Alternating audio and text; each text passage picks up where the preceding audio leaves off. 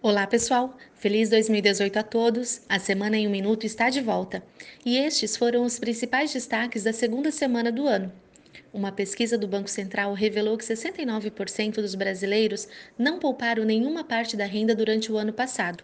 Entre os poupadores, mais da metade poupou abaixo de 10% da renda, enquanto apenas 17% conseguiu poupar mais de 20% do que recebeu. Do lado político, o Planalto avalia flexibilizar ainda mais a reforma da Previdência, a fim de convencer parte dos deputados que estão indecisos. Lembrando que a votação está prevista para o dia 19 de fevereiro.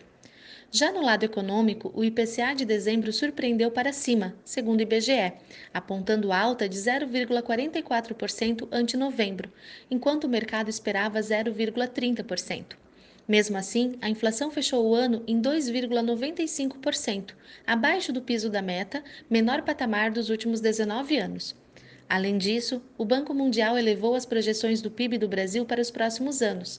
A projeção para 2018 é que o Brasil tenha uma alta de 2%, ante os 1,8% projetados em junho do ano passado.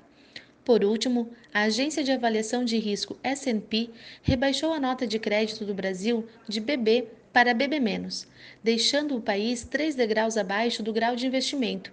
Entre os principais motivos pelo rebaixamento estão as incertezas sobre as eleições e o atraso na aprovação das reformas.